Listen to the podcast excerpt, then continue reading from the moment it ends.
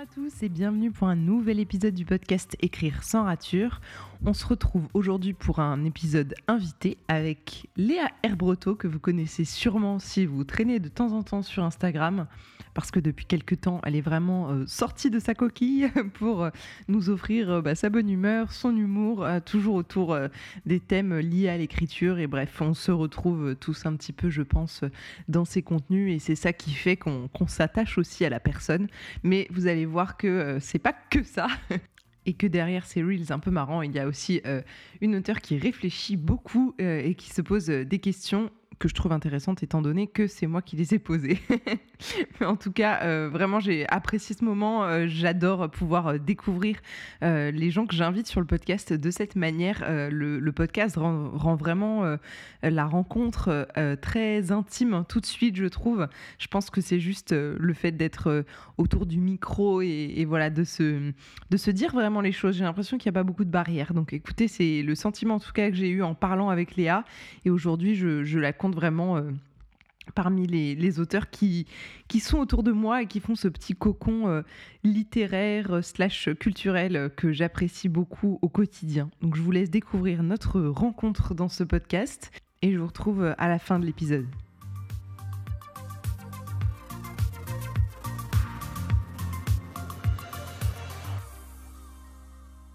Eh bien, bonjour Léa, après cette journée de travail. Merci de me rejoindre. Déjà, merci beaucoup euh, d'intervenir sur le podcast. Je sais que tu étais déjà allée chez Émilie et j'avais adoré et j'avais très envie de parler avec toi. Oh, c'est gentil. Sachant que euh, je check quand même à chaque fois que tu postes un truc, donc je me suis dit, peut-être temps quand même que je lui parle pour de vrai.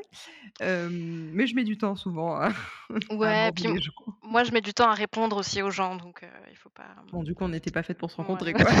et finalement, tu vois, les planètes se sont alignées. C'est pas Écoute, euh, j'ai aligné les planètes. Donc, euh, bon, alors j'aime bien parce que maintenant je change un petit peu euh, le truc de la présentation. Je trouve ça très compliqué.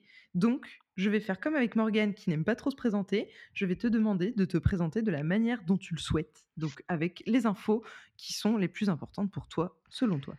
Bah, très très simplement, je m'appelle Léa, j'ai 32 ans. Je suis autrice, pas du tout à temps plein puisque j'ai un travail à côté. j'ai publié mon premier roman en 2020 chez Calman Levy, un roman qui s'appelle Les contours de la mélancolie. Oui qui est sorti un mois et demi avant le confinement. Euh, donc voilà. Euh, j'écris beaucoup, j'écris tout le temps. Et euh, j'ai aussi une chaîne YouTube où je parle d'écriture, où je donnais beaucoup de conseils d'écriture, mais ça m'a un peu gonflé de faire ça.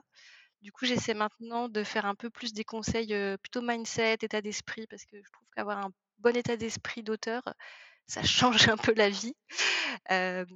Voilà, sinon j'ai un chat et je suis passionnée par mes cheveux. Voilà, ça c'est une autre information. Faut dire que tu as vraiment des très beaux cheveux. Mais Mais je pense que tout le monde doit te le dire. Euh, ouais, mais en même temps, je sais, je les mets un peu en valeur sur Instagram. voilà, euh, c'est tout. C'est la prochaine ambassadrice cheveux. Euh, cheveux naturels et du bio. voilà, c'est ça. Mais tout à fait. Tout à fait, exactement. Je tiens à dire aux auditeurs que je ne le savais pas et que j'ai exactement la même routine et que mes cheveux sont tout aussi beaux. Mais c'est ça. Exactement. Je vous encourage à passer au bio et au naturel. le naturel, que ça devrait être. Ça devient un podcast très féminin.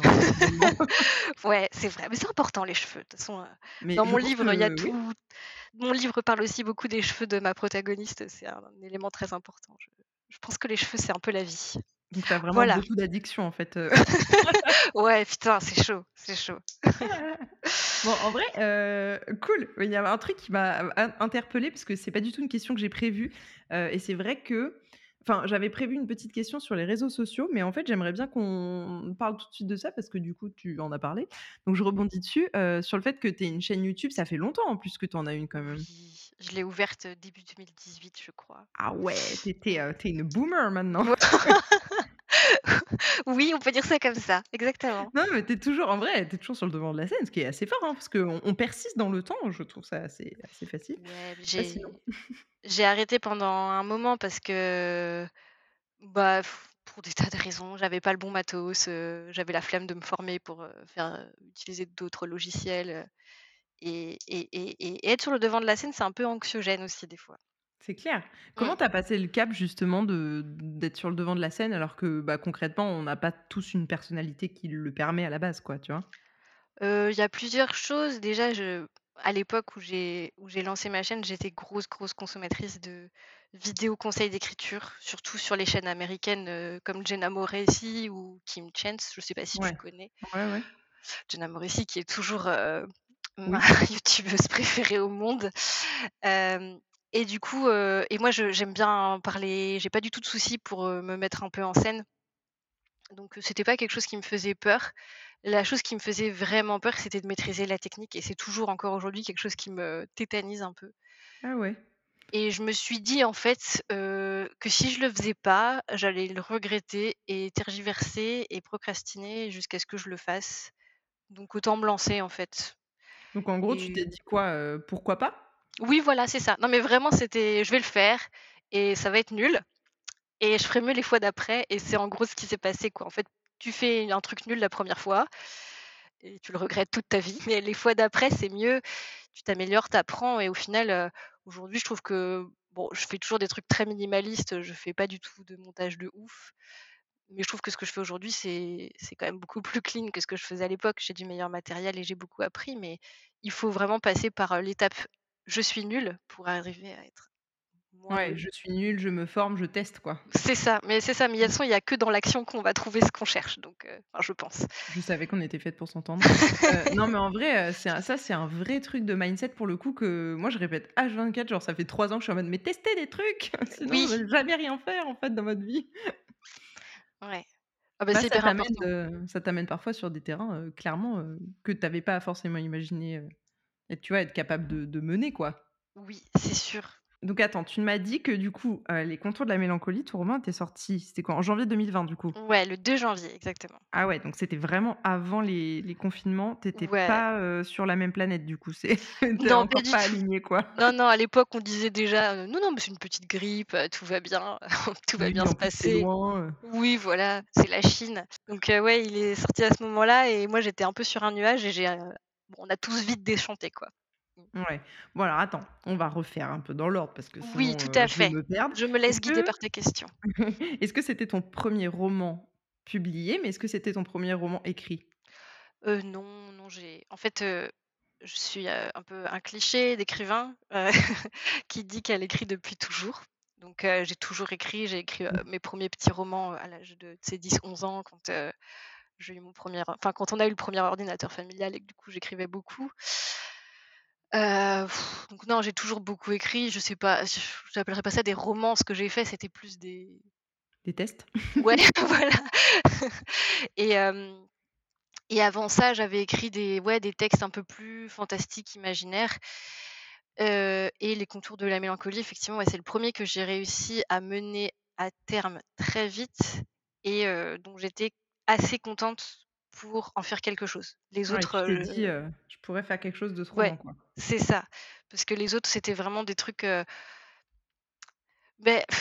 c'est des choses que tu es obligé d'écrire, c'est pour pouvoir écrire plus, en fait. Tu vois ce que je veux dire? Ouais, j'ai ouais, mis vachement de temps à le comprendre, genre vraiment, des années et des années, tu vois? oui. Mais que que tout ce que tu écris pendant très, très longtemps, ce sera jamais publiable, ça trouvera jamais de public, ce sera jamais lisible par, heu, quelqu'un d'autre que toi ou deux trois personnes de ton entourage et c'est normal et c'est complètement OK et un jour tu arrives à faire quelque chose qui qui peut sortir de de ta sphère, tu vois? Qui va aller vers que les tu le autres. sens un peu. Oui, ah bah, oui complètement. Enfin moi c'était une évidence, heu, quand, heu, je l'ai relu mon texte après après l'avoir écrit, c'était: «Ah oui, beh, ça c'est bien. Ça c'est» Ça, on peut en faire quelque chose, quoi. ouais exactement. Ouais, j'ai clairement ressenti ça quand j'avais écrit, heu heu, le premier roman jeunesse, j'y croyais à fond et tout, je l'avais envoyé à des maisons, puis je me suis pris des refus forcément, tu vois? Ouais, le classique et heu et en fait, j'ai mis vachement de temps à me poser la question genre: «Bon, du coup, on est des années plus tard, le bouquin, il me ressemble plus du tout par rapport à ce que je suis aujourd'hui. Qu'est-ce que je fais? Est-ce que je le considère comme juste, bah, un justement, tu vois, un un espèce de de de cap obligé ou est-ce que, heu, j'essaye quand même, je tryhard genre pour essayer d'en faire un truc, tu vois? Mmh. Heu et finalement, j'ai quand même décidé de de ne rien en faire et de Ouais. juste, heu, le garder comme, heu, bah, en fait, c'était une étape obligée et c'était le premier truc que je menais genre de bout en bout en me disant: «Bah, il y a un scénario, il y a des personnages, il y a un vrai truc qui se tient quoi, mais mais ça vaut pas le coup de sortir de moi, quoi, tu vois? Ouais, mais après, tu vois, enfin, je sais pas pour toi, mais moi, ces textes-là, c'est des textes pour lesquels j'ai un amour, heu, infini. Enfin, je sais qu'ils sont nuls et tout, mais je les je les adore, heu. Des fois, je les relis et je me dis: «Oh, c'est quand même pas si mal», mais c'est vrai que bon, ça sortira pas, mais Le seul truc que je trouve intéressant en enfin, en relisant ce genre de truc, c'est de me dire, heu: «Ah là, ouais, tu as vachement progressé, en fait». oui, ah ouais, non, carrément, c'est exactement ce que je me disais. Tu tu vois des trucs, tu es là: «Non, mais ça ça, c'est pas possible, Léa, tu peux pas écrire des trucs pareils». Mais aujourd'hui, tu le fais plus, mais voilà. Mais c'est vrai que c'est des textes que moi, j'aime beaucoup et des fois, je me dis: «Ah, je les reprendrai un de ces jours», puis après, je me dis: «Ouais, non, Quel trop de» boulot. ouais, c'est ça, trop de taf, quoi, faut tout réécrire, Ouais, la vie est trop en courte, fait. quoi. C'est ça. Ouais, puis même, heu, mais même, tu vois, j'avais eu des retours d'éditeurs dessus, du coup, c'est un peu une chance aussi. Ouais, Heu, carrément. je ouais, j'avais des des retours constructifs et et en fait, j'étais complètement d'accord avec eux. Et donc là, je me suis dit: «Merde, il y a un problème» parce que du coup, tu sais, en général, tu as un peu l'auteur qui défend genre: «Mais non, c'est parfait Ouais, scénario comme ça». c'est mais bien d'être, capable d'accepter la critique aussi, ah ouais, mais là, quand j'ai relu le truc, heu et qu'ils m'ont dit genre: «Oui, mais en fait, heu, l'action, elle arrive qu'au chapitre 30», j'étais genre: «Heu, ouais, c'est pas faux». Maintenant que vous le dites, c'était pas fou, ouais. Donc ouais, bon. Alors du coup, est-ce que tu peux nous parler un petit peu de ce roman-là, le premier qui a vu le jour hors de ta sphère, du coup? Tu veux que je te parle de la genèse du livre, du livre lui-même, de l'histoire, Bah, ouais, un petit peu, bah, un peu la genèse de de l'idée, je pense que ça, c'est vraiment intéressant. Est-ce que tu as eu, comme c'était le premier publié, je pense qu'au bout d'un moment, quand même, tu te dis qu'il y a une démarche quand même de tu vois, d'aller voir, si tu peux le caser quelque part et tout et et quelle a été cette démarche pour toi? Comment ça s'est passé globalement? Alors moi, en fait, très, très clairement, quand j'ai commencé à l'écrire, j'avais aucune idée derrière la tête. C'était pas du tout un texte que j'écrivais en me disant: «Ah celui-là, c'est sûr, heu, c'est sûr, heu, je vais le publier, quoi». C'était un texte de plus, quoi? Oui, non, mais vraiment, c'était exactement ça. À la base, en plus, je voulais que ce soit une nouvelle, je voulais quel quelque chose de très, très court et en fait, heu, ce qui s'est passé, c'est que j'ai eu une réflexion, lors d'une discussion avec ma ma cousine, où on parlait du fait que, comment est-ce que les maladies mentales interfèrent, en fait, avec le travail? Tu vois? Genre, heu, tu jamais dire à quelqu'un qui a des problèmes de dos d'être déménageur, alors pourquoi tu dirais à quelqu'un qui est, très anxieux ou à tendance dépressive, de prendre, un boulot qui est très stressant ou d'accepter certaines missions qui sont, ouais, voilà, très, très Ouais. stressantes? Et du coup, ça m'a fait réfléchir un peu à tout ça et c'est là qu'est venue un peu l'idée de mon personnage qui a un boulot qui la stresse et pour lequel elle n'arrive pas, en fait, à à voir le bout, en fait. Donc je me je me suis lancée là-dedans et ça a été un peu, «Ouais, vas-y, j'écris puis je m'en fous, quoi». Ça a fait que très rapidement, j'ai bah, écrit les premiers chapitres. Après, je me suis dit: «Bon, bah, je sais pas où je vais avec tout ça» et l'idée que je me suis dit, c'est chaque moment où je sais pas quoi écrire, je vais inventer un truc horrible qui arrivera à ma protagoniste. Tu sais, pour continuer, voilà, pour faire en sorte que l'action, elle s'arrête pas et c'est ce que j'ai fait et j'ai trouvé qu'au bout d'un moment, en fait, c'était un peu magique. Tu vois? Tout s'imbriquait hyper naturellement. L'arc de mon personnage s'est fait tout seul. Heu, les autres personnages secondaires, j'ai trouvé qu'ils avaient aussi leur place. Enfin, c'était enfin, c'est un je pense que c'est un truc qui arrivera plus jamais dans ma vie, tu vois? D'avoir l'impression que tout tout se met en place tout seul. Enfin, Oh! depuis, heu, depuis, j'ai pas eu cette sensation avec tous les autres textes que j'ai faits où, heu, bah, tu vois, tout se fait. Donc j'étais, ouais, donc c'est un texte que j'ai écrit très vite, en quelques semaines et j'ai aussi, j'ai une chance, c'est que j'écris très vite. Donc ça, c'est Ah pas mal. ça ça, on va peut-être en parler un petit peu du Ouais, process. et j'ai pu enfin, j'ai écrit tout ça et je l'ai tu vois, je l'ai oublié. En fait, comme je te dis, c'était tellement quelque chose qui me pour moi, ça c'était juste un texte. Il y a eu des moments où en l'écrivant, je me disais: «Ah ouais, quand même, c'est bien ce que je fais. Quand même, c'est pas mal. Ça se trouve, un jour, je vais pouvoir le Ouais, c'est publier» bien. et en fait, c'est quelques mois plus tard, je l'ai relu et j'ai dit: «Ah ouais, en fait, c'est c'est vraiment cool».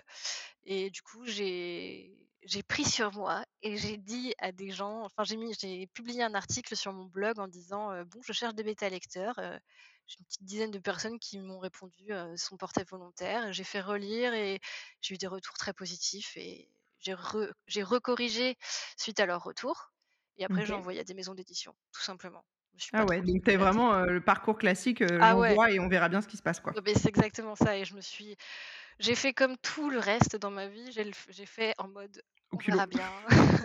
au talent. Je sais pas, au talent plutôt, c'est ça. Non, mais c'est clair, hein, franchement, tant de toute façon, quand on tente pas, heu, il se passe rien, hein. c'est ça. exactement. Non, mais oui, c'est clair, c'est clair.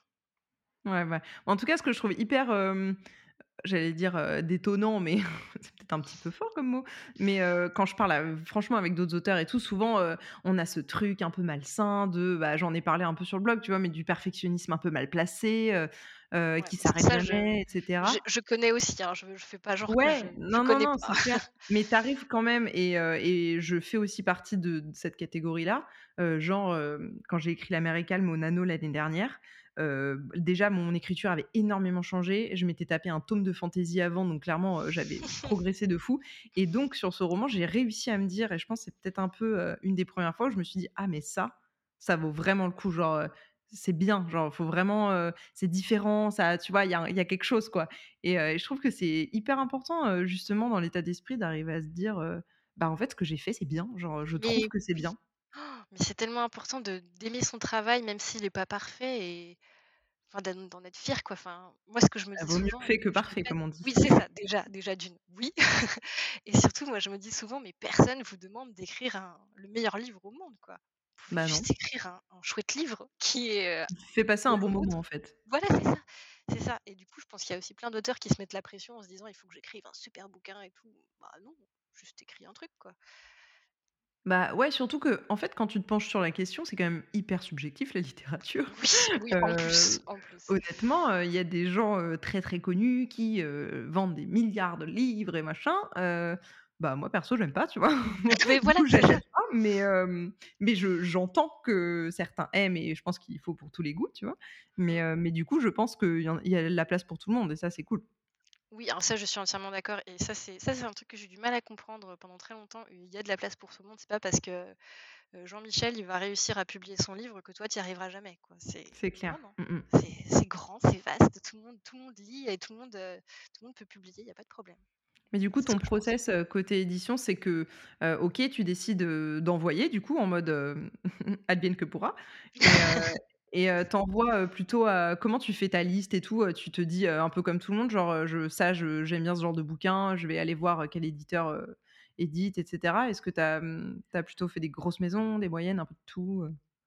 Alors, déjà, il faut savoir qu'à la base, j'avais pensé à l'auto-édition pour ce texte OK. et en fait, Étant un peu flemmarde, heu, j'avais pas envie de le faire et avec du recul, je pense que j'ai bien fait parce que certains titres, à mon avis, ont besoin d'une maison d'édition pour exister et d'autres non. Ouais. Mais bon, on peut revenir là-dessus plus tard.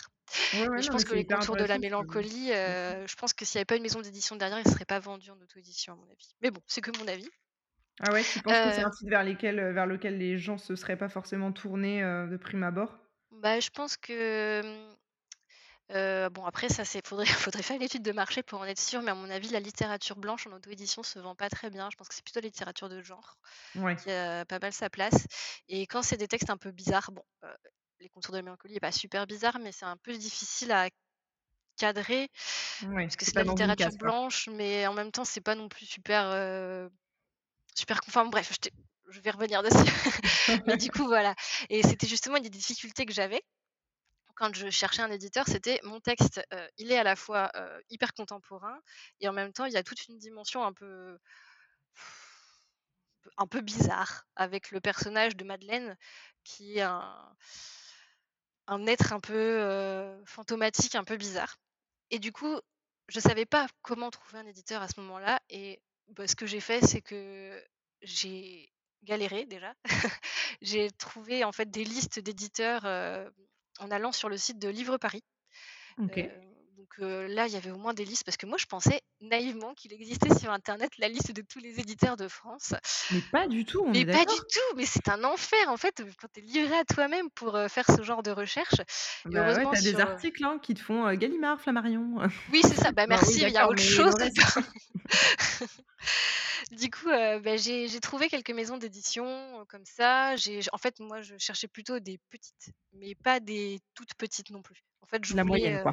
voilà, c'est ça. Je voulais pas quelqu'un qui vient juste de se lancer et qui a vraiment, heu, tu vois, aucun Qui se fait la aucun main, quoi. oui, voilà, c'est ça et qui tu vois, je voulais quand même quelqu'un qui a un peu de un peu d'expérience et qui puisse me guider et qui ait, tu vois, des relations avec des libraires, des Ouais, qui librairies, puisse porter ton livre, quoi. voilà, c'est ça. Enfin, le Après, je dis pas en tout cas. je dis pas que les petites, maisons d'édition, les toutes jeunes ne peuvent pas le faire, mais c'était pas ce que je voulais en tout cas et Et en fait, moi, pour la petite anecdote, j'avais décidé de faire des «vagues» entre guillemets, des vagues d'envoi de 7 livres, de 7 heu, maisons, pardon. OK. Et en fait, le 1er dimanche où je l'ai fait, heu, j'avais trouvé que 6 maisons d'édition, je saurais plus te dire lesquelles.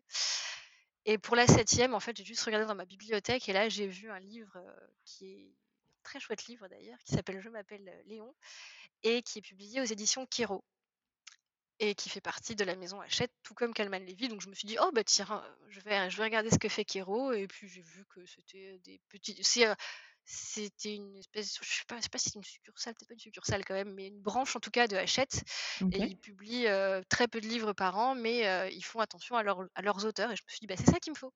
Sauf que Kéro ne publie plus, de romans, ils publient que des Mmh. témoignages, je pense, mais du coup, ils ont quand même donné mon manuscrit à Calman Levy qui était dans le même bâtiment. Ah, C'est comme ça que Mmh. mon livre est at atterri sur la sur la pile de lecture de Calman Levy. Ah ouais, donc c'est un peu, heu, c'est un peu la la vie qui fait son son œuvre. Oh, c'est cool, c'est cool. Mmh. Ouais, du coup, tu après tu as, mmh, est-ce que tu as trouvé ton compte justement dans ce travail édito et dans toute la tout ce qui est, bah, diffusion, com et tout? Est-ce que c'est quelque chose qui t'a tu vois, ça pas t'a ça t'a pas dégoûté de l'édition traditionnelle, quoi? Alors non, heu, moi je j'estime que enfin, j'ai beaucoup d'avis sur, heu, l'édition traditionnelle que j'avais pas à l'époque et je suis contente d'avoir fait ça, d'être passée par une maison d'édition aujourd'hui. Heu Bon, je vais te raconter un peu ce que j'en pense, heu, mais en fait, déjà, moi, j'étais hyper contente quand j'ai appris que j'étais publiée, c'était vraiment la joie absolue, comme Bah, tu m'étonnes. Surtout chez Calman Levy, quoi. Bah moi, je suis, heu, la petite autrice dont personne n'a entendu parler. Là, on me dit: «Bah, Calman Levy, heu, super maison d'édition parisienne». Tu es là: «OK, super, J'arrive. j'arrive», exactement. Donc vraiment, moi, j'étais hypée, comme Jaja. Pardon, je parle comme une jeune, c'est horrible. Comme une jeune. Non, mais tu m'étonnes, c'est cool.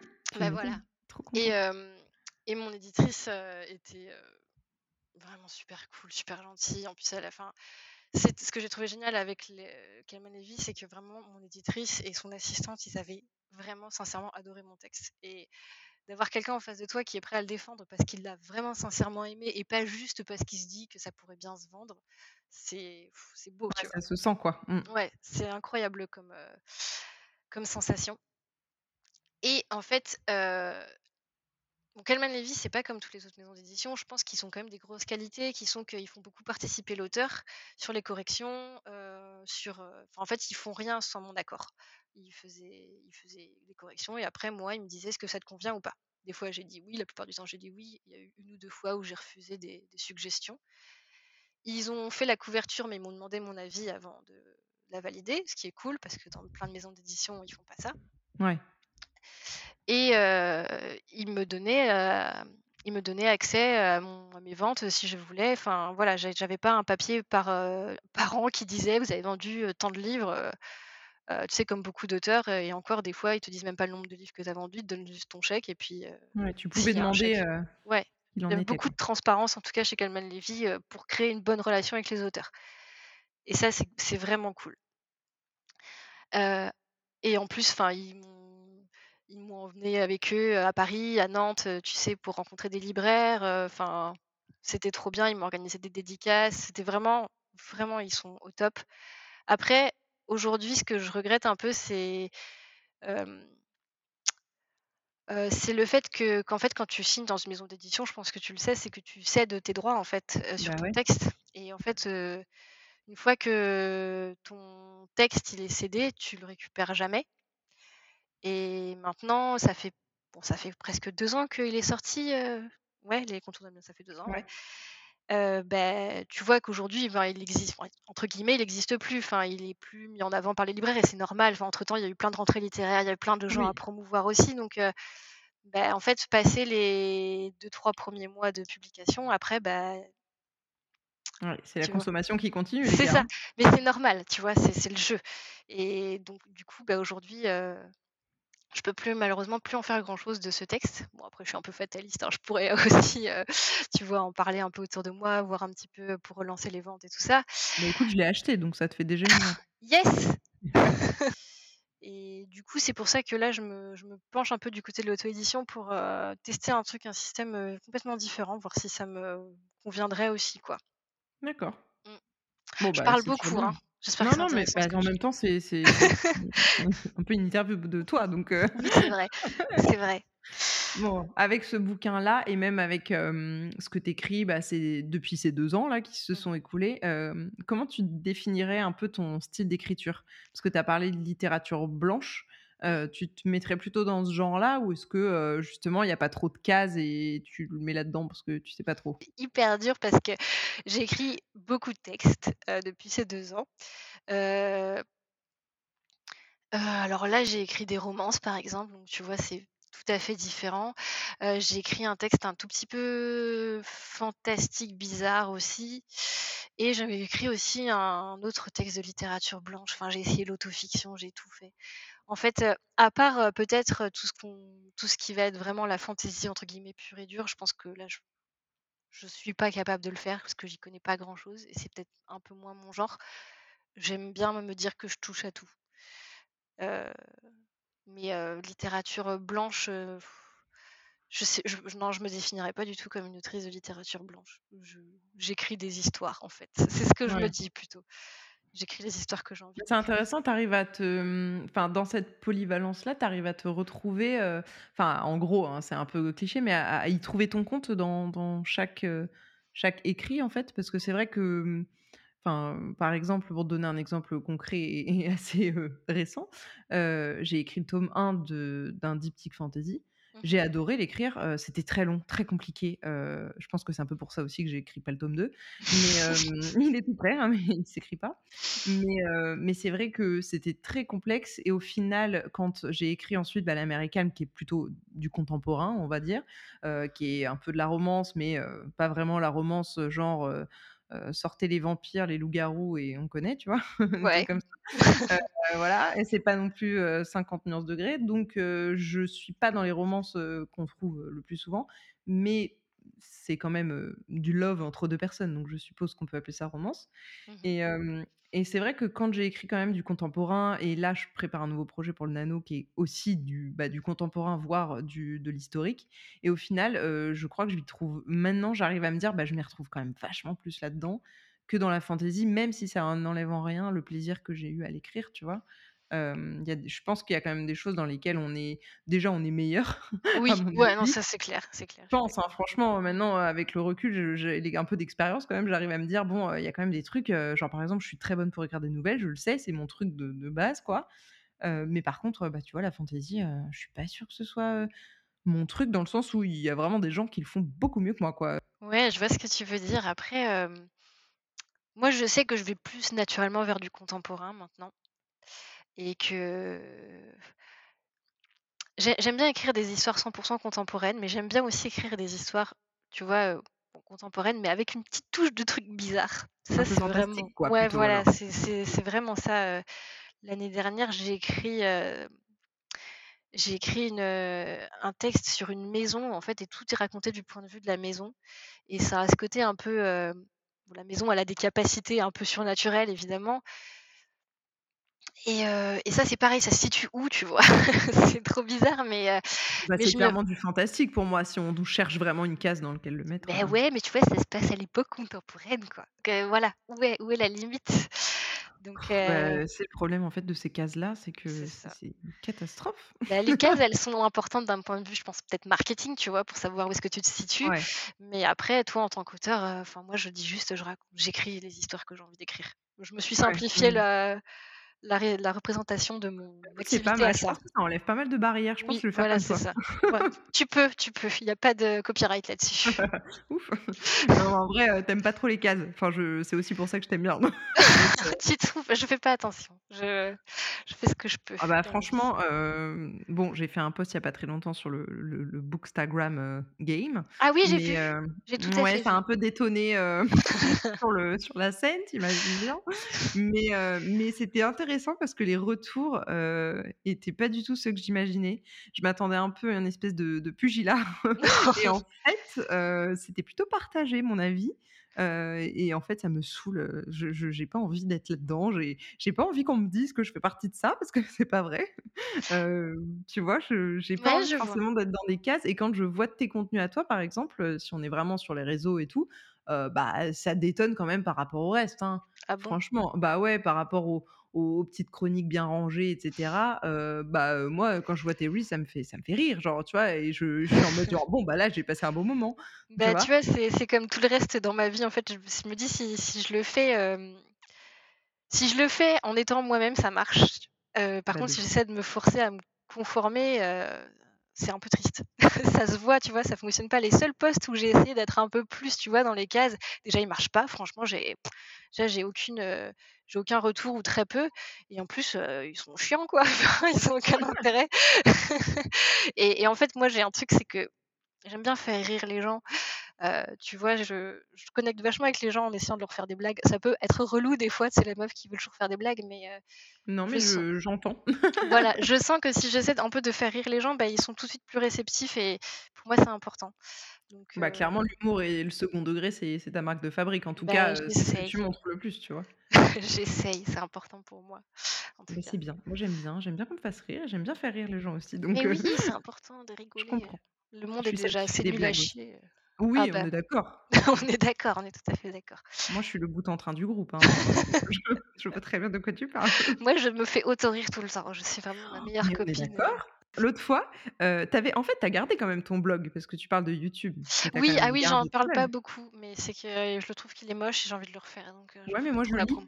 Oh! Mmh et j'avais trouvé hyper intéressant ton article, justement de blog qui disait que tu voulais pas vivre de ta plume et comme tu en as parlé, au début, je rebondis là-dessus parce que, bah, je suis du même camp et ça m'intéresse vachement et en plus, j'ai enfin, c'est pas une décision, mais genre je c'est un peu comme le bouquin, tu vois, que j'ai décidé d'enterrer pour de bon en mode: «Bon, bah, tu as existé, tu as eu ton temps, c'est bien». Heu, bah, là, c'est un peu ça, j'ai enterré le fait de me dire genre, «Bah, je vais être écrivain, je vivre de ma plume et tout» parce que clairement, ce n'est pas possible.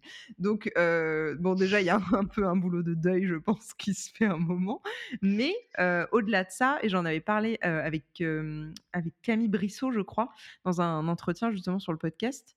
Heu, je mettrai peut-être en description d'ailleurs, mais on avait vraiment une conversation là-dessus parce qu'elle aussi, elle a un job à côté et heu et pourtant elle vend plein de livres et enfin voilà, tu vois? C'est pas du tout incompatible. Et heu et du coup, c'était hyper intéressant de se dire, bah, en fait, il y a des gens qui n'ont pas envie d'être que ça. Genre, nous, on a envie de de faire plein d'autres choses que ce bah, justement, elle disait que ça que ça la nourrissait différemment et cetera et je pense que c'est peut-être un peu pareil pour toi. Et je bah, sais pas si c'est on va peut-être pas parler de tout l'article, tu vois? Mais, heu, est-ce que tu pourrais un peu, ré résumer ta pensée sur le sujet ici et pourquoi toi tu fais ce choix-là aussi? Bon, même s'il y a sûrement, de la contrainte et du choix, tu vois? Mais, pourquoi tu fais ce choix-là aujourd'hui et pourquoi tu l'assumes surtout, tu vois, un peu haut et fort, c'est un vrai choix, quoi? Bon alors je vais te décevoir, mais j'ai un peu changé d'avis depuis.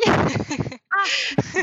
Mais c'est pas grave parce que je Non, peux te mais c'est raconter intéressant, vas-y. mon cheminement de pensée. C'est qu'à la base, en fait, alors, pour moi, vivre de ma plume, en tout cas à l'époque où j'ai écrit cet article, je m'en souviens très bien et en fait, je ce que je disais dans cet article-là, je le pense toujours, qui est qu'en fait, on a une vision très romancée du fait de vivre de sa plume, tu vois? D'être un artiste rémunéré pour son travail, c'est enfin, la Oui, on le va écrire rêve, au bord d'un lac, heu Non, mais c'est ça, voilà et en fait, bah, tu oublies que derrière, bah, il faut que tu aies une mutuelle. Enfin, tu vois, des trucs tout cons, heu, il faut quand même que tu aies, que tu puisses payer tes impôts, heu, faut que tu puisses une payer ton loyer, ta retraite. Enfin, à un moment, heu, bon, c'est un peu nul, mais il faut penser aux choses pragmatiques de la vie qui est que, bah, il faut que tu puisses assurer ta maison, quoi et tu veux faire un emprunt à la banque, bah, il faut que tu aies quand même de quoi l'assurer derrière et ça, Ouais c'est des choses globalement, heu, payer pour, heu, nourrir ton chat, quoi, tu vois? oui, en plus pour payer pour nourrir le chat. Donc heu, moi je ouais, c'est vrai que quand j'ai écrit cet article-là, moi je, j'avais quand même, vu ce que c'était que d'être payé, pour être écrivain et c'était pas bien payé en fait. Objectivement, c'était pas non plus des rémunérations de fou. Donc heu, heureusement que j'avais mon et que j'ai toujours mon travail à côté et il y avait un autre truc super important qui était que, en fait, non seulement moi j'avais connu la précarité parce que j'avais été au chômage pendant un temps et je gagnais vraiment mais oh, la somme la plus nulle du monde et du coup, franchement c'est horrible, tu vois, d'être précaire, surtout que que tu es précaire à 30 ans, tu tous tes potes qui ont acheté, heu, des maisons, qui sont mariés, qui ont 4 enfants et toi tu es là: «Mais moi j'ai Pôle emploi qui me donne 12 euros par mois donc heu, j'ai la classe», tu vois? Donc heu, bon, il me donnait un peu plus que 12 euros quand même à l'époque. Non, Mais bon, même, tu vois, mais je bon comprends voilà, que socialement, heu, tu te tu te c'est remettes un peu en question, tu vois? C'est ça et tu vois, enfin, avoir de l'argent, c'est quand même hyper important. Enfin, on en Bah, parle ouais, peut-être pas non, assez, mais gagner sa vie, c'est c'est important et il Et faut puis gagner, sa vie avec son travail, Oui. c'est moralement important, je pense Mmh. aussi, hein? Oui aussi. Ah bah, oui, oui, non mais c'est clair que gagner sa vie avec ses propres moyens, c'est autre chose que d'avoir l'argent qui est donné par Pôle emploi. Après je Pôle emploi, merci de m'avoir payé, pendant que j'étais en dèche, hein. Je vais pas non plus cracher sur Pôle emploi. Bah, ils ont payé 3 baguettes quand même dans l'année donc 3 baguettes et une paquet de croquettes pour madame la baronne le chat, Ah! Quand même. donc important et il y avait un autre truc qui était un super important pour moi, c'était que, quand tu vis de ta plume, c'est ta plume qui paye tes factures donc tu mets beaucoup de pression sur ton écriture et ça c'est un truc dont parle, heu, Gilbert dans son livre Comme par magie, où Oui. justement elle parle du fait qu'elle voulait pas demander en fait à son écriture de lui payer, sa vie quoi. C'était son boulot qui faisait ça et du coup son boulot lui permettait d'écrire et non pas Ouais, l'inverse c'est pas le même statut, ouais. C'est ça. Donc moi je trouvais ce point de vue hyper intéressant et ça te permet en fait de te déculpabiliser en disant: «Oh là là, mais si je vis pas de ma plume, c'est que j'ai tout raté». Bah non, au contraire, tu vis pas de ta plume, mais tu as tout le temps pour écrire et en plus tu as de l'argent pour pouvoir vivre décemment à côté. Donc c'est quand même pas c'est pas ridicule du tout et après, aujourd'hui si j'ai un peu changé d'avis, c'est parce qu'encore une fois, mon état d'esprit n'est plus le même. Ouais, bah, on que on a le droit de changer, hein. c'est ça, c'est qu'en fait je me dis: «Bah en fait, comme je t'ai dit, il y a de la place pour tout le monde et il y a pas de raison que, avec, des bons livres et une bonne stratégie marketing, je puisse ne pas vendre assez de livres pour un jour en faire mon activité principale». Je dis pas que ça arrivera demain, mais je dis, «Il y a de la place pour tout le monde et pourquoi j'y aurais pas droit?»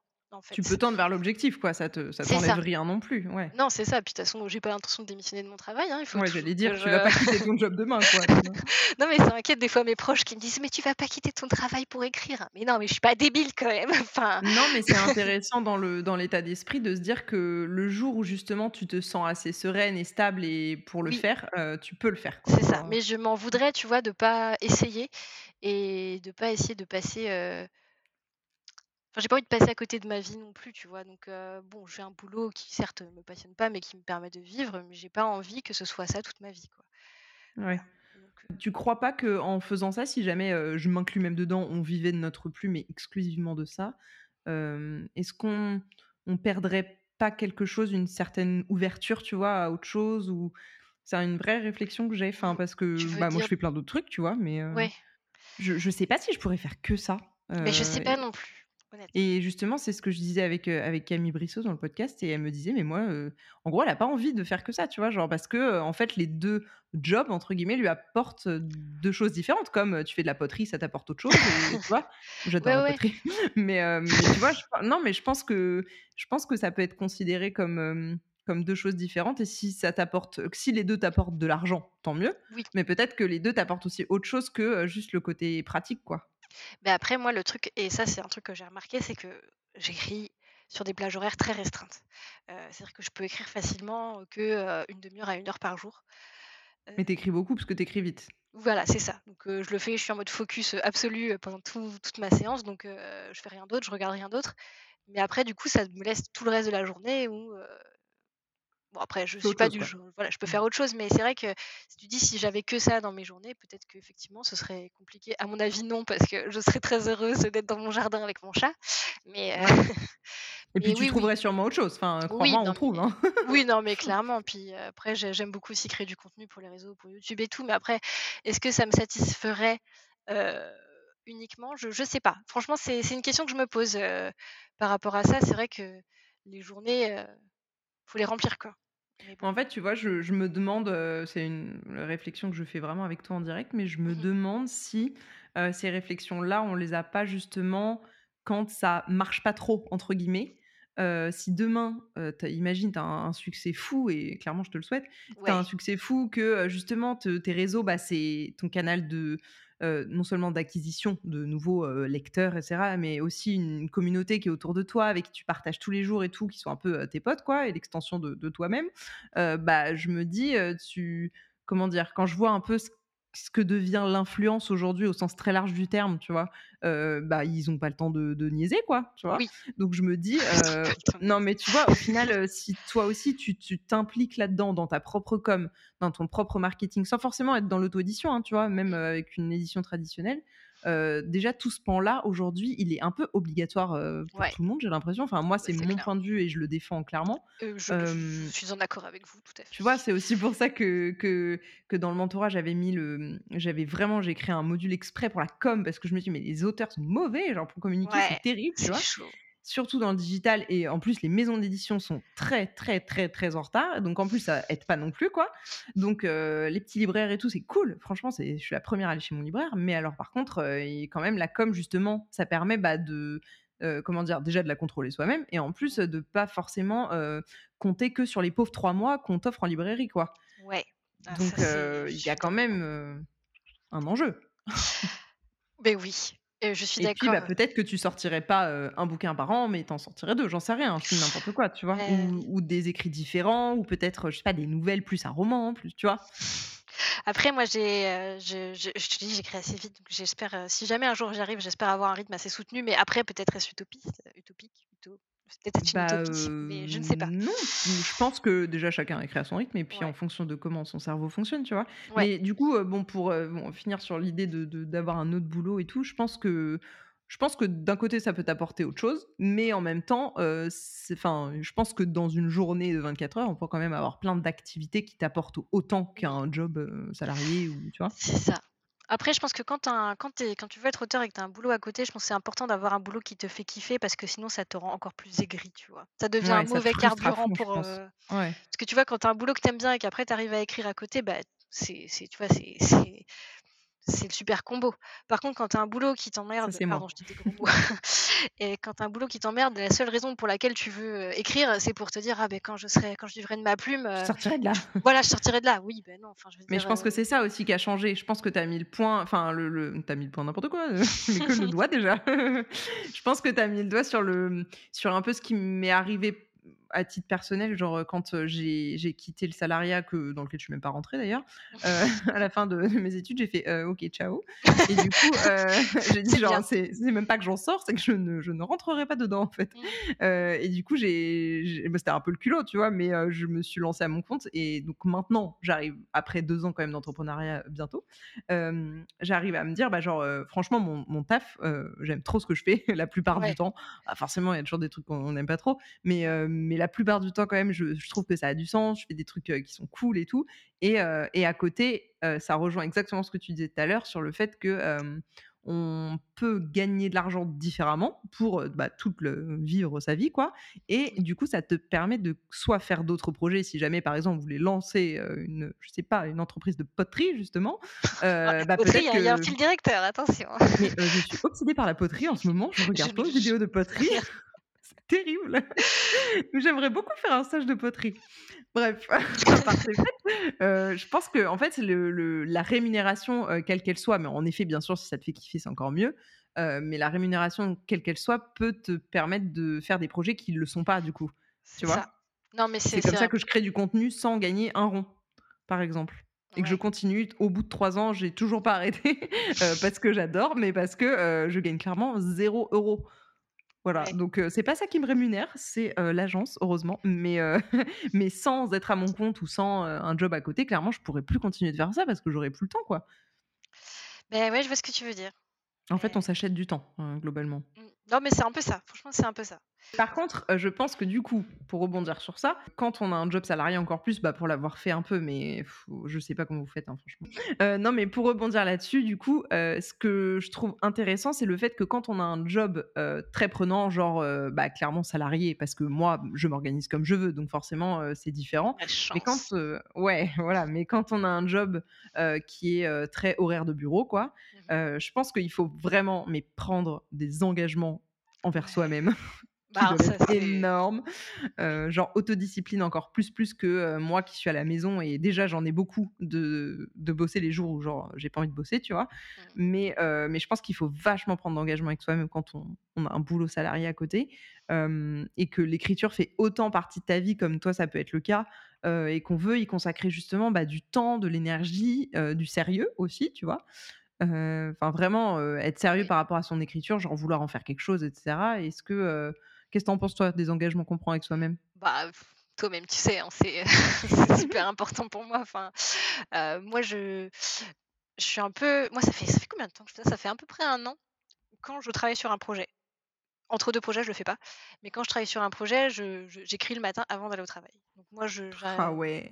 je travaille à partir de 8:30 le matin, donc en fait, heu, je me lève à 7:00 moins le quart, je me fais un café, je donne à manger à madame la baronne. Madame la baronne, c'est mon chat et heu, je m'assois à mon bureau et j'écris pendant 30 minutes et ça c'est, heu, comment dire? Voilà, le monde s'effondre, c'est pas grave, je continue de bosser quoi. C'est impossible que je ne le fasse pas, c'est trop important et bon après, je le dis ça, mais je suis pas non plus ouf, hein, genre les matins où je suis malade, des fois je suis assez migraineuse, donc si j'ai vraiment des grosses migraines, je le fais pas.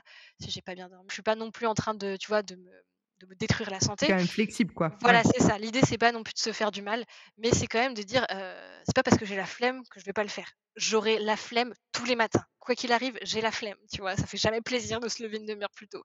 Mais Donc tu combats. c'est ça, mais je combats, mais au final, ça me fait trop kiffer, tu vois? Je suis trop contente de le faire à chaque fois, enfin, c'est vraiment, c'est un C'est-à-dire qu'une fois que tu es dedans, heu ouais, voilà, c'est ça. Mais même le juste c'est juste le fait de se lever qui est chiant. Parce qu'une fois que tu te tu vas faire ton café, une fois que tu es devant ton PC, tu es: «Yes!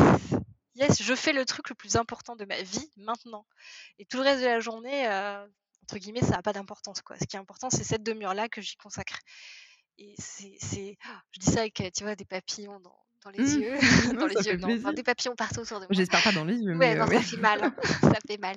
Mais tu vois, enfin, c'est vraiment c'est très important pour moi et et ça me rend et je pense, tu vois, le fait de faire ça, de de d'avoir cette discipline-là, ça m'a apporté vachement de bonheur, tu vois? Ah ouais.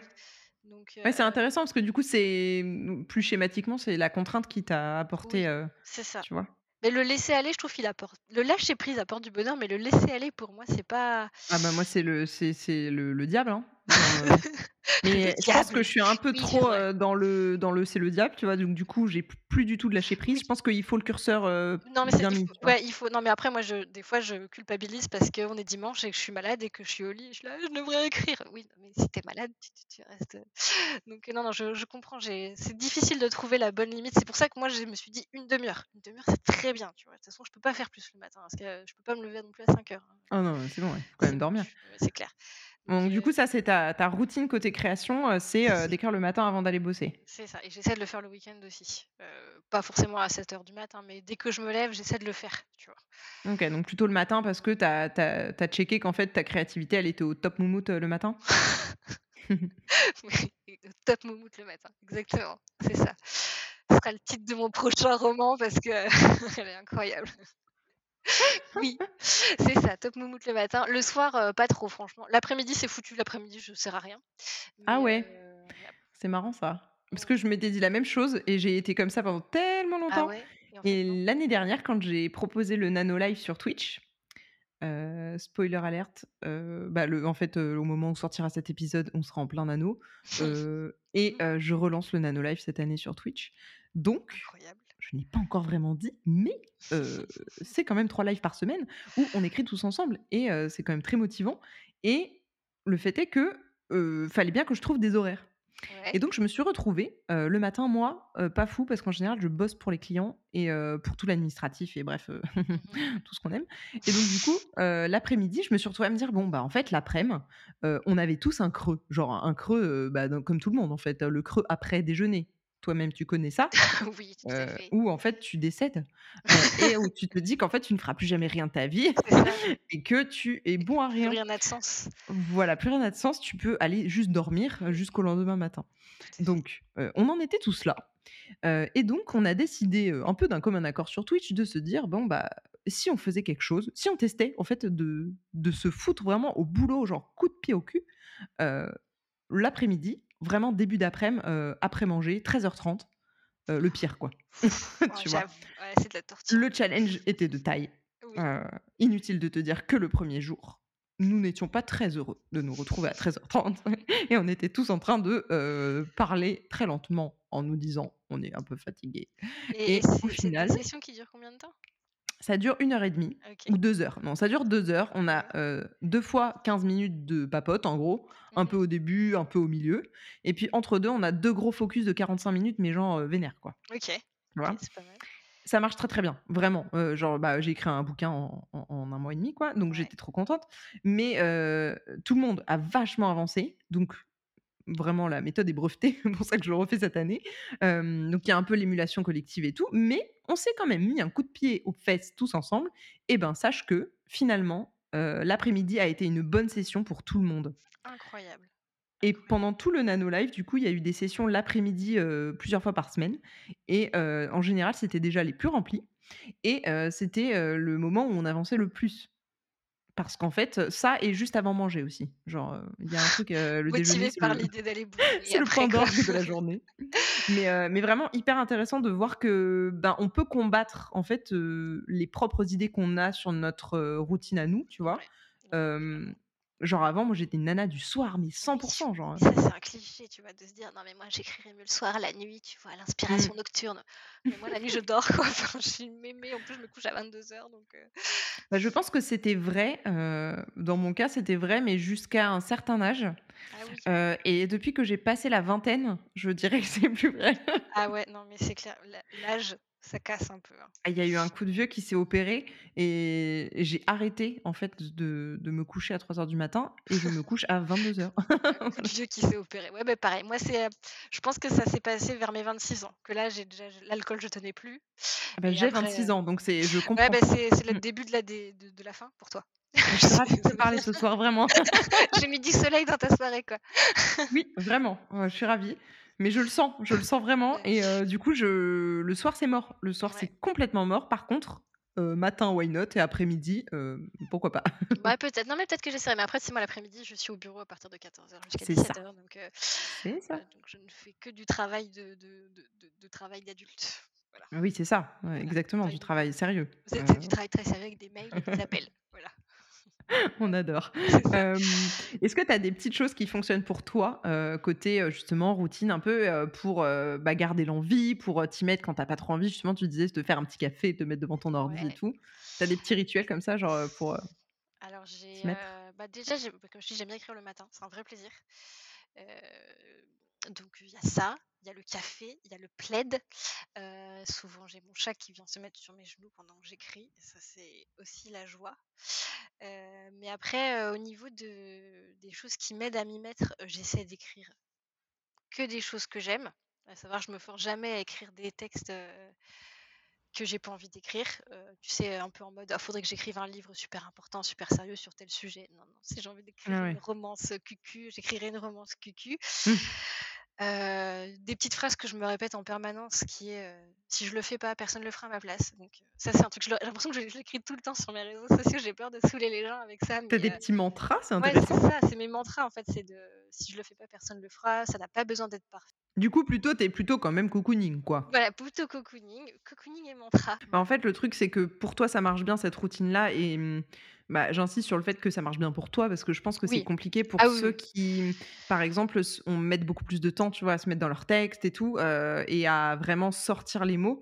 Je sais que, bah, justement, pendant les sessions de Nano Live, on voyait vachement, on se donnait combien de mots on avait écrit, mais c'était pas une compète, tu vois? C'était juste pour dire: «Hey, j'ai bien avancé, c'était cool», tu vois? Genre un peu s'auto-congratuler et je trouve que c'est motivant. Mais du coup, c'est vrai que moi-même, j'ai quand même remarqué qu'on avait vraiment tous des différences de, bah, genre en 1 heure, heu, on va dire, allez, en 45 minutes, je suis capable de, moi, sortir genre, allez, heu heu, 1400-1500 mots, tu vois? Si je sais où je vais, heu, bon, voilà. Ça joue Mais il y en a qui sortent 250 et c'est OK, en fait. Mais tu es genre, heu, c'est vrai qu'on est tous, très, très, très différents là-dessus Oui. et et donc du coup, bah, forcément, ces routines-là un peu, un peu des quickies, d'écriture là, c'est vrai que ça marche pas pour tout le monde, quoi. Je pense que ça doit être, assez f enfin, pas frustrant, mais un peu frustrant, je pense, de se dire, «Bah, j'ai qu'1/2 heure le matin, mais en fait, en 1/2 heure, je fais rien, quoi». Enfin, tu vois? Je sors rien ou tu as l'impression de pas avancer, je pense. Beh, ouais, c'est enfin, ça, c'est un truc sur lequel je voudrais insister. Je dis pas que j'écris vite pour culpabiliser les gens en mode: «Ah, vous écrivez lentement, vous êtes nuls». Je pense que c'est effectivement tout à fait comme tu dis, chacun écrit à son rythme et c'est vrai que certaines personnes moi, je sais que je peux écrire effectivement un peu comme toi en 45 minutes, aller, jusqu'à 1400 mots et des fois, c'est vraiment 1400 mots nuls. C'est vraiment de Oui, c'est ça, ouais. et heu, je c'est pas grave, tu vois? En fait, c'est que, mmh, quand j'écris, je me mets aucune exigence. en fait, sur ce que j'écris. Je me demande pas d'écrire un truc bien, je me demande juste d'écrire. Donc c'est pour ça que je pense que ça va vite, mais effectivement, il faut complètement accepter que genre, j'ai ma copine Astrid, je sais pas si tu connais Astrid Sterrin, Oui. qui est qui est aussi romancière et qui elle, on n'a pas du tout le même rythme d'écriture et on en parle souvent et elle, elle écrit moins vite que moi et pourtant je pense que ce qu'elle écrit, c'est beaucoup mieux écrit que ce que moi je fais. Enfin, pour avoir lu ses textes, elle a une superbe plume et moi, heu, moi je trouve que moins, mais du coup, on a nos forces et nos faiblesses ailleurs, en fait. Ouais. Parce que peut-être que la personne qui a écrit, heu, comme moi, 1500 mots qui en fait sont, du charabia et la personne qui a écrit 250 mais c'est beaucoup plus chiadé, c'est beaucoup plus travaillé et c'est des mots qui auront peut-être moins besoin d'être retravaillés derrière. Sais c'est pas. ça, c'est ça, mais je pense que c'est là où du coup la comparaison est impossible entre Oui, les uns et les autres parce oui, que du ça. coup, fait. bah, perso, je fais pas justement partie de, heu, hem, ces perfectionnistes qui qui se mettent une barrière de Oui, perfection, tu vois? Genre, ça. vraiment où je vais me dire genre: «Ah non mais là, ma phrase elle est pas possible, genre, je peux pas ça», tu vois? Mais genre, il y a des fois où je me dis genre: «Heu, ouais franchement syntaxe pas ouf, hein, pas ouf». Mais, mais bon on verra plus tard, tu vois? Mmh. Et je pense que c'est aussi pour ça que j'ai peut-être plus de boulot de de correction et de ouais, ça relecture et c'est je exactement ce que j'avais dit, pendant le nano live. Je suis en mode: «Bah, ouais, bien sûr, j'ai écrit un 1er jet en en 1 mois et demi je suis trop contente», tu vois? En écrivant juste, bah, avec vous, pendant les nanos et c'est tout. Mais, mais par contre, derrière, oui, il y a là, je suis en train de le reprendre en ce moment, il y a un peu de taf. C'est pas non plus, la folie, de la correction parce que le fond ne change pas. Mais par contre, le au niveau de la forme, oui, il y a des syntaxes, même 1 an après, je suis en mode: «Ouh là là, je grince des dents», tu vois? Je suis en mode, «Ça, tu l'as écrit l'après-midi à mon avis, hein?» Tu Tu étais vois? fatiguée ce jour-là, hein? J'étais fatiguée ce jour-là. Non, mais Ouais. ça ça peut arriver, tu vois? Mais je pense que c'est très, très dur de pas se comparer, surtout avec les réseaux et tout, enfin, Ah ouais, non mais, je comprends que les les gens se comparent facilement, quoi. Aujourd'hui, j'ai lu un article, très intéressant sur le fait de se comparer aux gens où en fait, ça ne enfin, ça n'a aucun sens de se comparer aux autres parce qu'on est tous différents, on a tous nos forces et nos faiblesses. Je te dis ça alors que je le fais tout le temps, Mais tout le évidemment, monde, oui. mais qu'en fait, ce qui est intéressant, c'est de se comparer à une version antérieure de soi-même. Heu, tu vois, genre, bah, il y a 1 an, j'étais pas capable de faire ça et ça et aujourd'hui j'y arrive, des choses comme ça et tu vois, en fait, comment tu évolues C'est et beaucoup plus positif, ouais. et c'est carrément plus positif. Bon, à moins qu'en 1 an, tu sois devenu, super nul en tout, ce que je te souhaite pas, mais normalement, Il y a peu de chances que tu aies dégringolé comme ça quand même, Beh, heu. voilà, à moins qu'il y ait un problème, mais tu vois, Oui. normalement tu avances, tu vois? Et c'est de ce de ce genre de choses dont tu dois être fier et c'est sur ce genre de critères que tu dois te comparer à toi-même et se comparer aux autres, ça n'a aucun sens, mais on le fait tous, franchement, on le fait tous, enfin, Ouais, bah, c'est 1re. encore, hem, encore plus vrai, heu, bon, dans le le côté, heu, artistique et tout, je le je le ressens moins parce que, bah, déjà je enfin, comment dire? Je si maintenant je lis un peu plus justement, bah, voilà, vos livres, un peu, tu vois, les les livres de mes de mes P-A-I-R-S, heu, mais, mais je le faisais beaucoup moins, ne serait-ce qu'il y a 1 an et donc maintenant que je lis un petit peu, les gens que je connais vraiment personnellement, heu, j'arrive à mieux comprendre aussi, heu, qu'on peut pas se comparer en fait parce que, heu, il y en a une qui va être extrêmement littéraire et heu, et ça va être vraiment, je je lis avec le dictionnaire quoi, tu vois? Et du coup le vraiment l'accent est mis sur le mot, sur le langage, sur la mélodie, sur tout ça et et d'un autre côté, il y a des bouquins, que je que j'achète et que je lis avec plaisir aussi, tu vois? Genre je passe un bon moment, mais clairement, bah, au niveau des syntaxes, je trouve que c'est pas, incroyable. Je trouve que, c'est très fluide dans le scénario et clairement c'est du page turner et je suis hyper contente, je passe un bon moment et ça m'emporte, tu vois? Mais par contre, bah, c'est clair qu'au niveau de la langue, il y a des répétitions, il y a des trucs qui me bon, tu vois? Je suis en mode: «Ouais, bah, ça, je l'aurais pas forcément écrit comme ça», donc je pense qu'après il y a un regard un peu écrivain aussi, tu vois? Mmh. Mais, mais je pense que c'est très dur de se comparer au niveau enfin, de l'art, par exemple. C'est comme si tu allais comparer, heu, de 2, heu, tableaux, contemporains, du de 2 artistes différents. Es en mode: «Heu, oui, le rond rouge, je l'aurais pas mis là», tu vois? Mais, non, mais tu vois, en fait, Je quand tu changes d'angle, c'est débile, mais, sans sans changer d'angle justement, tu le vois pas. C'est comme si tu allais, heu, je sais pas, sur un un marché, voir, bah, encore une fois, des gens qui font de la poterie, j'en sais rien. Non, mais tu vois? Et que tu disais genre, «Oui, bah, quand même, les assiettes en céramique, là, elles sont mieux faites» et genre, bah, non, c'est juste différent, tu vois? Non, mais tu vois ce que je veux dire? Je pense Oui, que oui, c'est juste différent. C'est vraiment le running gag de du podcast. Hem, bah, tu es pas la seule à avoir des addictions, merde. Non, mais il y a pas de souci. Mais, heu, je je voulais juste te dire un truc par rapport à ce que tu dis, mais je pense que si on veut pas se comparer aux autres, déjà il faut accepter qu'on va le faire quoi qu'il arrive. Je pense que c'est un truc Oui, oui. et Mmh. surtout, je pense qu'il faut se connaître en fait. Heu, tu Ah en fait, dans ce que tu dis, heu, moi je me retrouve vachement parce que moi je mets beaucoup moins l'accent sur la beauté de mes phrases. Je suis vraiment pas quelqu'un qui va calibrer au mot près, sa prose quoi. Enfin vraiment La moi langue, qui ouais. voilà, pour moi ce qui est important c'est l'histoire. Et à part mais par contre, j'adore lire des très belles plumes. J'ai lu, heu, récemment, je sais pas si tu l'as lu, heu, merde, le livre j'ai oublié le nom. Allons bon. mais merde, putain, en plus, il est sur ma table là-bas. Bon bref, c'était un très beau livre et la plume était magnifique et en fait, l'histoire était pas super intéressante, mais juste je me suis laissée mais emporter par la plume. Mais après moi, en tant qu'auteur, je Tu fais pas moins écrire attention. ça, quoi. C'est ça. Ouais. Mais mais mais parce que, je sais où focaliser en fait, heu, mon attention et mon travail. Parce que moi, ce qui m'intéresse, c'est que, beh, le côté page turner, que ce soit un livre qui soit intéressant, qu'il y ait pas une seconde où on s'emmerde, et et aussi, heu, qu'en plus moi je j'utilise beaucoup de gros mots, je dis beaucoup de grossièreté et dans mes livres ça se voit, ça se lit et et et c'est parce que je me connais un peu mieux, heu, chaque jour en tant qu'autrice que, heu, je que je peux essayer de me sentir bien dans mes forces et de pas trop me comparer aux autres. Après je tiens à dire que je dis ça, mais vraiment je passe mon temps à me dire que je suis nulle, hein. Donc c'est terrible. Donc voilà, il c'est tout un Ouais, chemin bah, à en faire, ouais, mais c'est intéressant. Je pense que du coup, tu peux te comparer, et c'est marrant, j'en parlais encore cette semaine, heu, côté entrepreneuriat, mais tu peux te comparer sans que ce soit, heu, dévastateur, en fait. Oui, aussi. Parce que, bon, c'est un exemple, justement entrepreneuriat, mais l'autre fois, je je je checkais Instagram, euh, comme souvent, et je vois une, une FAQ pour, un un projet, enfin un programme, en gros une formation qu'une fille a sorti et et dans la FAQ, elle fait une FAQ pour, heu, bah, voilà, pour, heu, donner des infos un petit peu en plus et cetera et il y a un gars qui demande: «Est-ce que, si on a atteint, ou est-ce qu'on est proche en gros, de, heu, 100 000 € heu, de chiffre d'affaires par an, est-ce que le pro le projet, enfin le programme, il est, il est adapté?» La fille dit: «Non». Bon voilà, mais la réponse, je m'en foutais en fait. C'est la la question du mec qui m'a arrêtée. J'étais en mode: «Ah oui quand même, heu, 100 Ouais. 000 € par an» et sur sur le coup, je me suis dit, grosse réflexion, tu vois? Mais pas remise en question, sur le coup, juste réflexion. Je me suis dit: «Ah mais en fait, ça aurait pu être vraiment dévastateur». Tu vois? En fait, ça avait pas du tout été comme ça que ça s'est passé. Je pense que ça, c'est une vraie force, mais acquise, pas du tout innée, tu vois? Ouais. De de me dire genre, bah, en fait, qu'est-ce que OK, donc lui, il gagne ça. OK, donc c'est un c'est un fait, quoi. Moi, je gagne, heu, ça. Heu, qu'est-ce que je ne fais pas ou qu'est-ce qu'il fait, du coup, que moi, j'ai peut-être pas compris ou c'est comme se bah, se comparer à quelqu'un qui écrit, heu, comme tu dis, je sais pas, heu, 1 500 mots, heu, en 45 minutes et l'autre qui en écrit 250 heu, tu sais même pas ce que l'autre écrit. Ça se trouve, justement, c'est, pas du tout une langue, riche, c'est pas voilà Ouais. c'est OK, tu vois? Mais oui, Mais mais heu, je pense que c'est compliqué sans connaître, toutes les infos et donc du coup, bah, pour finir sur l'histoire là, je me je me suis juste dit: «Bah, en fait, OK, ça veut dire que j'ai clairement une marge de progression» et et ça, je le savais déjà, tu vois? Mais ça m'a pas dévastée. Je me suis dit: «Bon, bah, je prends juste du recul et il y a sûrement des choses, que je ne fais pas encore, que ce soit au niveau marketing, commercial, tu vois?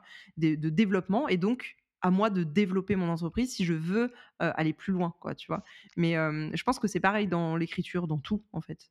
Oui, c'est ce que j'allais te dire. Je pense que la comparaison peut être intéressante quand on quand on l'utilise comme un point de repère, tu vois? Genre, tu vas voir telle personne en en disant, heu, bah, genre le mec que tu as vu qui avait un chiffre d'affaires intéressant, tu te dis: «Bah, moi, ça peut être mon objectif aussi», tu vois? Au lieu d'être dévasté en disant: «Bah, moi, j'y arrive pas et tout», tu veux dire: «Ouais, beh, l'année prochaine, j'y arriverai» ou un truc comme ça. Enfin, d'être bah, ouais. vraiment dans dans une une comparaison, heu, s saine et positive, si c'est Ouais et puis il y a vachement ça avec la publication aussi. Heu, bah, moi qui fais aussi beaucoup de création de contenu autour de l'écriture et tout, heu, je sais pas toi, mais moi je reçois des messages, heu, des messages privés, surtout de très jeunes, qui sont pas du tout ma cible d'ailleurs. Enfin, comment dire? Ma cible aujourd'hui, concrètement, elle a entre, allez, heu, 19, enfin je vais mettre même 20, hein, entre 20 et et 50 ans, quoi. Mmh mh. Même un peu moins, on va dire entre 20 et 45 ans. Mais, heu, mais plutôt, heu, plutôt de mon âge en fait, hein, heu, 30 ans et quelques et et souvent je reçois des messages de très, très jeunes, genre, allez entre 10 et 15, tu vois? Qui me disent, «Oui, mais en gros, comment je peux» alors j'ai vraiment reçu des questions comme ça, genre, «Comment je peux écrire un best-seller?» «Beh, j'en sais rien, Ah bah, heu, s'il y avait une recette, je Bobidibou, heu, je le ferais, hein, tu oui, vois? oui, c'est ce que oui, bah, oui. Et encore, mais j'étais en mode donc il y a eu ça, mais il y a eu aussi des questions genre, «Oui, si je suis pas publiée, à quoi ça sert d'écrire?» enfin, tu vois, des Oh trucs comme ça et du coup, là, j'ai fait: «Ouh Parce que déjà, je ne savais pas trop quoi répondre. et, je crois que j'ai répondu à un truc du style Mais t'écris pourquoi du coup? Parce que il y a vraiment des gens qui m'ont dit Ah non, non, mais moi j'écris juste pour être connu. J'étais genre Ah oui, mais du coup. Bah, ça va pas marcher. Hein. Bah, pour moi, c'est un mindset qui va pas marcher. Mais après, c'est compliqué de dire aux gens Écoute, laisse tomber. Il y a d'autres moyens d'être connu plus rapidement hein, que d'écrire. Oui, fais les anges de la télé-réalité. c'est ce que j'allais proposer. Je voulais pas être méprisante, mais il y a ce genre de choses. D'ailleurs, je n'ai jamais regardé, mais bah, je suppose qu'on est tous connus avec ça. Mais, mais tu vois, je pense que, je pense que c'est très compliqué de se comparer comme ça, mais eux, c'est plutôt les jeunes générations, et à mon avis, ils se comparent à des gens. c'est sûr que si tu te compares à Maxime Chatham, c'est compliqué, tu vois. Tu te dis, genre, comment avoir sa vie à lui bah, Déjà, sors avec Faustine Bollard, et après, fais autre chose, tu vois. Écris des livres glauques. Mais je pense qu'il faut pas oublier de, penser à tracer son propre chemin, en fait. Putain, c'est beau ce que je dis. Mais tu vois, de, tracer sa propre route, tu vois. C'est ton chemin, c'est ta vie. Tu... Et en fait, plus tu reprends le contrôle sur ce que tu fais en acceptant que tu as des forces et des faiblesses, en travaillant continuellement, plus en fait ça va, tu vois. Tu finis par faire le deuil de certaines choses. Bah non, t'écriras sans doute jamais un best-seller, puis tu t'en fous. Et puis tu seras sans doute jamais connu, et puis tu t'en fous. Et puis en fait, tu fais ça pour toi et pour que ta vie, elle soit bien, c'est tout. Bah, en tout cas, qu'elle soit alignée avec ce que tu veux. Exactement, exactement. Mmh. Je voulais terminer un peu sur, sur le côté réseaux sociaux. On en a un petit peu parlé vu qu'on a parlé de YouTube et tout. comment tu vis aujourd'hui justement bah, La notoriété, le fait d'être Voilà, exactement. comment vis-tu? La, la starification des auteurs? Non, comment tu vis les, les, réseaux sociaux qui sont justement corrélés au monde de la littérature que toi t'affectionnes? Est-ce que, est-ce que tu trouves ta place là-dessus avec les contenus que, que tu crées. J'ai vu, bah, clairement, tu t'es mis au, Reels, au Reels, je ne sais jamais comment dire. On a, on a vu avec ton humour caractéristique. mais pour toi, ce type de contenu, ça participe aussi à ta notoriété d'auteur, honnêtement, ou ce que tu le considères aujourd'hui comme quelque chose que, voilà, que tu fais pour t'amuser et, non, non, ça reste. C'est clairement pas que pour m'amuser. C'est une stratégie quand même, on peut dire de notoriété, de visibilité, de tout ça, quoi. C'est ça. Mais YouTube, ça a toujours été pour ça, clairement. Déjà, c'est, et mais, mais, je pense que c'est quand même important quand on, quand on se lance dans des, quand on a une stratégie de communication sur le web, par les réseaux sociaux ou par le, par le contenu en général, quand même d'aimer le réseau sur lequel on travaille et d'aimer le contenu qu'on produit. parce que si on n'est pas fier de son contenu, on va pas vouloir le mettre en avant et on va dire que c'est nul et, puis personne va le regarder. Mmh.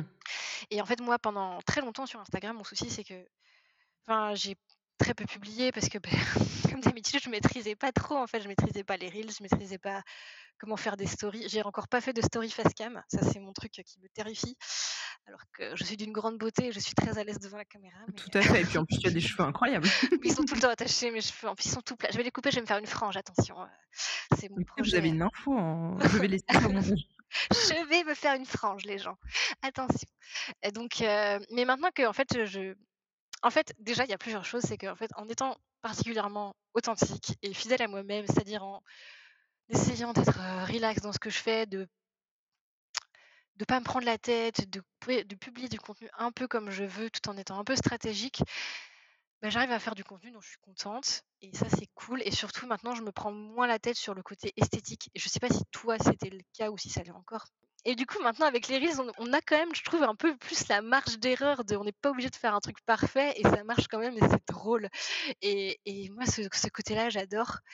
Donc, j'en suis très heureuse. Et bon, après, franchement, euh, Instagram, j'invente rien. J'ai suivi, j'ai pas suivi de formation, mais j'ai quand même écouté pas mal de podcasts sur euh, comment créer du contenu engageant donc ça, ça m'a bien aidé.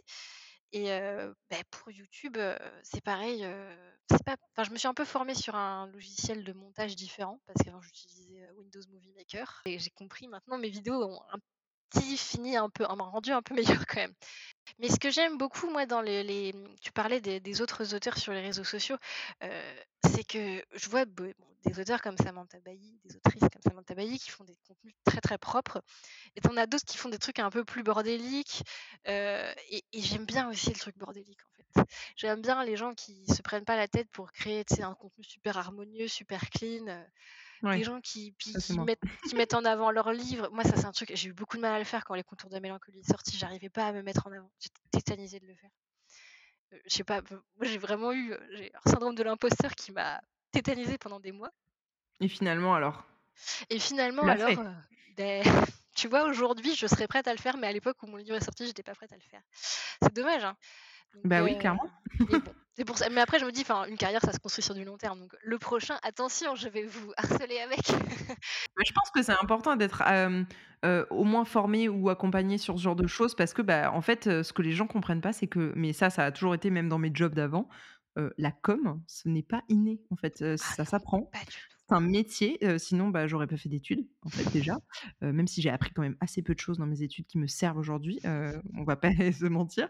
Mais, mais en fait, déjà, quand on n'est pas tout seul, c'est tellement plus facile et tellement plus rapide. mais ça peut être juste ton pote qui s'y connaît, qui, te raconte comment ça marche, tu vois? Mais mais je me suis vraiment rendu compte de ça. Genre, en fait, il y, a y a beaucoup de gens, il y a deux teams. Il y a ceux qui se disent, bah, en fait, je sais pas faire, donc je fais pas. Il l'autre team qui se dit, genre, ah, mais non, mais en gros, si tu les pousses pas au, cul, ils le font pas, quoi. En mode, ouais, mais non, mais si c'est pas bien, mais si machin. Et donc, au final, il n'y a pas d'action, tu vois. Donc, je pense qu'il y a un peu les deux teams et, et c'est gênant parce que bah, je vois pas pourquoi vous seriez moins bon qu'un autre. Hein. mais ça s'apprend, quoi. Mais ça s'apprend, puis il faut oser sortir un peu de sa zone de confort aussi, quoi. Ça, c'est le Ouais, je pense qu'il faut se bousculer, ouais. Parce que mmh. moi, faire des reels, il a fallu que je me mette en scène, tu vois. Bon, après, j'ai pas trop de soucis avec ça, mais pour quelqu'un qui est très timide, qui est pas très à l'aise, c'est difficile. Donc, il faut vraiment un peu se forcer et comprendre les codes d'Instagram pour, pour que ça fonctionne, quoi. Après, moi, je dis pas, j'ai pas une audience de fou non plus, mais après, je commence juste un peu à sortir de ma coquille. Donc, ça va un peu mieux. mais, c'est cool. Et puis, ta prochaine, ta prochaine étape, c'est les stories facecam. Tout le monde le sait, ça y est. un petit pas par petit pas. C'est ça. Non, mais je trouve ça intéressant parce que la plupart des gens, euh, clairement, oseraient jamais, ne serait-ce que faire les, les risques que tu fais, tu vois. Mmh. Vraiment, genre, parce que déjà, il faut pas mal d'autodérision, hein, on va pas se mentir. je pense que ça t'en manque pas. Mais, euh, mais c'est pas facile. Enfin, vraiment, je trouve ça vraiment pas facile. Il faut rester fidèle à soi-même. Je pense que faut pas trop se prendre au sérieux, à mon avis. Non, mais moi, le fait de pas me prendre au sérieux, ça m'aide dans tout. Après, c'est pas bien non plus parce qu'il faut, trouver aussi le juste milieu, genre pas laisser non plus. Euh, mmh. exactement. Il faut pas non plus se, laisser aller, avoir l'air débile, quoi. Mais j'essaie en tout cas de trouver un juste milieu où je fais des petites blagues, mais en même temps, je reste un peu. Un peu, tu vois, un peu sérieuse quoi. Une question qui n'a rien à voir. C'est parti, on enchaîne. Euh... je suis en train de me préparer. Comment tu choisis l'idée que tu vas développer quand tu as plusieurs idées, par exemple? C'est une question qui est vachement revenue, donc je me suis dit que je te la poserais. Comme ça, tu y réponds et pas moi. Ça m'arrive rarement d'avoir plusieurs idées en même temps, déjà. Euh, non, non, moi, je, vais vers... Franchement, je suis mon instinct, quoi. Je vais vers l'idée qui me parle le plus. Euh, et qui est la moins chiante à écrire aussi. Parce que tu as des, des textes où tu sais que ça va être complexe, il va y avoir euh, tu vois, des, des, trucs compliqués à faire. Euh. Je vois pas de quoi tu parles. ben, genre écrire un pavé de fantaisie de 800 pages ou écrire une romance de 300 pages. Et voilà, c'est ça, écrire un tome 2, c'est l'enfer. Donc autant écrire une romance plus cool. Euh. Pour tout te dire, je me lance dans un projet qui va être très, je pense, compliqué parce qu'il est plein de recherches d'historique et tout, et je n'ai jamais fait ça. Donc je sors de la zone de confort. Ouais. voilà, mais pourquoi pas? Toute façon, j'ai toujours entre ça et écrire le tome 2, je, je préfère ça. Vraiment, ce tome 2, il passera à la trappe quoi qu'il arrive. je, je suis pas sûre de le sortir un jour, à part si je j'arrive à, à mettre le tome 1 euh, en maison d'édition. Et là, je pense que ça déclenchera quand même une sorte de, d'élan motivation. Ouais. Ouais, euh, ça s'appelle en euh, avaloir, euh, l'élan motivation. Voilà. Non, mais. non, non, même pas. Juste de me dire, genre, ah, mais en fait, quelqu'un l'a lu. oui, oui, c'est vrai. Excuse-moi, je, je suis un peu. Euh... matérialiste. c'est ça, exactement. J'allais dire cynique, mais euh, ouais, aussi. Un petit peu aussi, ouais. euh, Qu'est-ce que tu dirais à la toi de, du tout début, justement, qui. Euh, euh, peut-être, je sais pas, il y a 5, peut-être un peu plus même, 5-10 ans, qui, tu vois, justement, qui écrivait déjà, et voilà, mais mais peut-être causait pas et qui avait ah, peur ou... Je dirais mais sors-toi les doigts du cul meuf. Hein, c'est vraiment la meilleure réponse depuis le début des interviews. franchement, enfin quand je vois le temps que j'ai passé à hésiter à me dire franchement je devrais peut-être me créer un compte Instagram d'auteur, il m'a fallu un an avant de le créer, mais l'enfer. Enfin juste euh, le fait de me mettre à écrire régulièrement, c'est pareil, ça a été long. Euh. Enfin juste quand, quand tu sens que, que tu peux faire les choses, essaye. Et si ça foire, ça foire. Enfin, je veux dire, personne ne va venir te chercher pour te dire que tu es nul. Et enfin, voilà. C'est ça, ouais, c'est ça, c'est horrible. Même sinon, je m'aime et j'aime la Léa d'avant, euh, pour qui j'ai beaucoup d'estime parce que sans elle, je serais pas là aujourd'hui, mais je trouve qu'elle a bien pris son temps quand même. Voilà, voilà. Elle pu se bouger un petit peu, ça C'est ça. On est bon, déjà, on est toujours très exigeants avec nous-mêmes, je pense. Oui. Enfin, la plupart d'entre nous, en tout cas, je pense que certains se la coulent douce, hein, parmi vous. Mais, mais, mais je trouve ça cool de se dire, genre, euh, bah, j'ai l'estime pour la personne que j'étais, parce Oui. que bah, elle a quand même le mérite de, de, de m'avoir porté jusque-là, tu vois. Oui. Mais euh, si c'était à refaire, euh, qu'est-ce que je ferais plus vite les choses et je, je me lancerais vraiment, tu vois. C'est ça. Non, mais en plus, quand tu vois que tu t'imagines que, en, par exemple, en créant ton compte Instagram, le monde va s'effondrer, tout, ça va être terrible. Alors, en vrai, mais tu, crées ton compte Instagram, tout, ton compte Instagram, tout le monde s'en fout. Enfin, le jour où je ferai une story face cam, euh, le monde va pas s'effondrer non plus, tu vois. Mais ça, c'est pareil. C'est genre fais les choses que tu as à faire et tu verras que ça n'aura aucune incidence sur la vie des autres, sur la tienne éventuellement, mais sur la vie des autres, ça ne va rien changer, quoi. Donc, Bah, au euh, pire, euh, moi, je pense que ce qu'il faut se dire, c'est que ça, ça peut toujours t'apporter quelque chose. Euh, et maintenant, avec du recul, j'ai même des expériences vraiment pourries, mais de chez pourries, où je me dis, bon, pas, genre: «Ah c'était trop bien une expérience parmi tant d'autres», tu vois?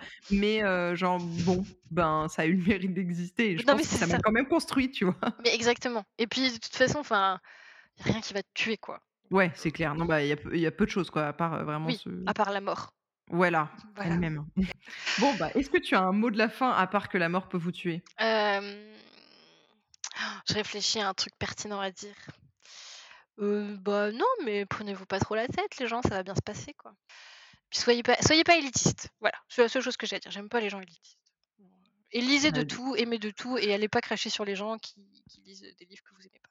et j'ai beaucoup aimé te découvrir, par ce biais-là. J'adore toujours à chaque fois les les interviews parce que même quand on se connaît très peu, à la fin, j'ai l'impression de vraiment connaître la personne, alors que pas du tout, mais mais je connais ce pan-là de toi.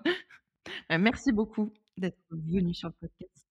Merci à toi, c'était très chouette. J'ai passé un moment, heu, somptueux. Délicieux. Délicieux, exactement. Bon, comme vous pouvez vous en douter, nous avons terminé euh, l'interview sur ce trait d'humour. Comme euh, je vous ai énormément coupé dans ce montage, euh, ce qui n'arrive pas très souvent, mais pour tout vous dire, on a beaucoup, beaucoup rigolé pendant deux heures à peu près. Et, et du coup, forcément, ça faisait beaucoup pour un seul épisode. Je vous ai coupé la plupart de nos blagues qui sont en fait des digressions qui sont parties dans tous les sens. Et voilà, en tout cas, on a passé un très bon moment. Je pense que ça s'entend. Et, et j'espère que vous avez apprécié euh, autant que moi euh, découvrir Léa euh, par ce biais-là, par le biais du podcast, et, et aussi des questions qui peuvent porter autour de son, de son livre, de sa manière d'écrire, de sa manière aussi de voir les choses en tant qu'écrivain, mais qui ne fait pas que ça. Je pense que c'est aussi important de, de casser un peu les mythes qui sont encore construits aujourd'hui. Quant à moi, je vous dis à très vite pour un nouvel épisode de podcast et pour un nouvel invité. Euh, ceux qui arrivent sont, sont aussi pépites que celui-ci. Passez une très bonne journée et prenez soin de vous et de vos projets.